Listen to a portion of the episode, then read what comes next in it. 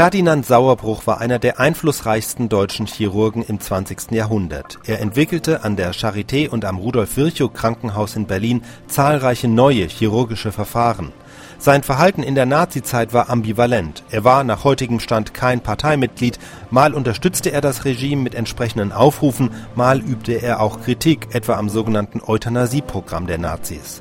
Es gibt Hinweise, dass er Hitler für eine Gefahr hielt.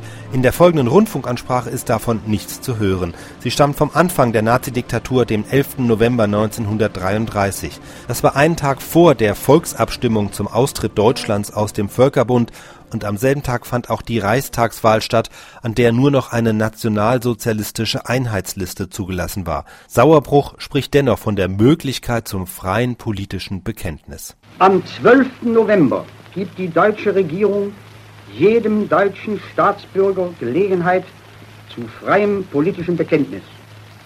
Neun Monate voll Kampf und Begeisterung, voll Hingabe und unermüdlicher Arbeit aber auch voll Widerstand und Zweifel haben Deutschland aufgepeitscht und wachgerüttelt aus 15-jähriger Erschlaffung. Heute gibt es keinen Deutschen, der sich nicht ernst und verantwortungsbewusst fragen muss, wie stehe ich zum neuen Staat?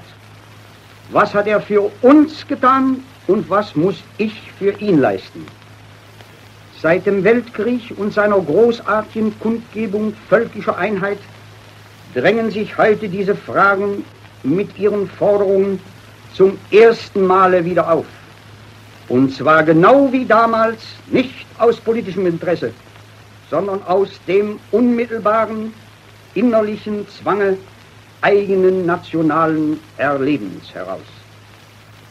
Die Zerschmetterung unseres Vaterlandes nach jahrelangem mannhaften Kämpfen, die Beschämung über einen schmachvollen Frieden, Zerrissenheit und Parteigezänk hatten 15 Jahre lang die Wiederbelebung und Würde eines verantwortungsvollen Volksbewusstseins unterdrückt.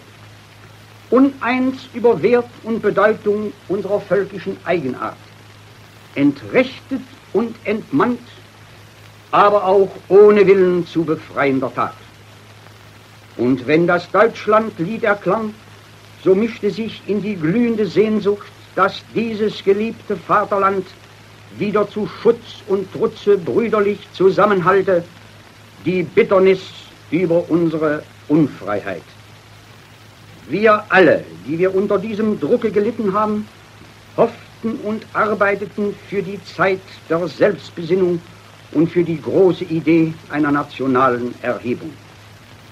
Meine verehrten Zuhörer, an diese 15 Jahre der Erniedrigung und Zerrissenheit müssen wir gerade in diesen Tagen denken. Denn nur so können wir klare Stellung zu unserer Führung gewinnen und ihre Leistung und Bedeutung in den letzten neun Monaten richtig werden. In der Erinnerung an den entwürdigenden Abschnitt deutscher Geschichte zwischen 18 und 33 werden auch diejenigen, die trotz aller opferbereiten Liebe zum Vaterland in Zweifel und Kritik bisher abseits standen, aus vollem Herzen heute hinter der Regierung stehen. In der Tat riss das erlösende Wort, das am 14. Oktober zum Verlassen der Abrüstungskonferenz führte, letzte Hemmung und letzten Widerstand nieder. Die ersehnte Schicksalsstunde war gekommen, in der wir vom Ausland nicht mehr Verständigung um jeden Preis annahmen, sondern die Ehre des Volkes selbstbewusst zu wahren verstanden. Dankbar und stolz konnten wir wieder das sein, was man uns so lange glauben machen wollte, nicht mehr sein zu dürfen. Männer, die Ja sagen zu allem Großen und Starken, aber auch ein machtvolles Nein, wenn es gilt, Unwürdiges abzuwehren. Mit einem Schlage erkannten auch die bisher Widerstrebenden das Recht der Regierung zu eiserner Unerbittlichkeit in der Zusammenfassung aller nationaler Energien und verstanden endlich den Sinn unserer Revolution, die nicht Kampf und Machtergreifung anstrebte, sondern Erneuerung, deutscher Wesensart. Die Zukunft liegt schwer und ernst vor uns.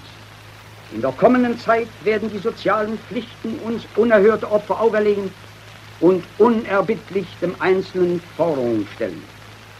Aber dennoch wird unsere nationale Erhebung siegen, wenn alle guten Willens sind, wenn der zermürbende Kampf im eigenen Volke aufhört und dem Entschluss zu gemeinsamer Arbeit weicht.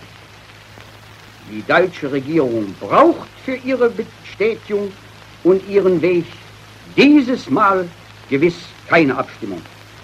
Aber ein gewaltiges Bekenntnis des Volkes zum Willen des Führers und seiner großen Aufgabe wird der Welt zeigen, dass Deutschland erwacht ist und sein Recht freier Selbstbestimmung zurückfordert zu wirklichem Frieden, zu Arbeit und Aufbau. Das ist der Sinn des Volksentscheids. Das ist der Sinn der Reichstagswahl vom 12. November.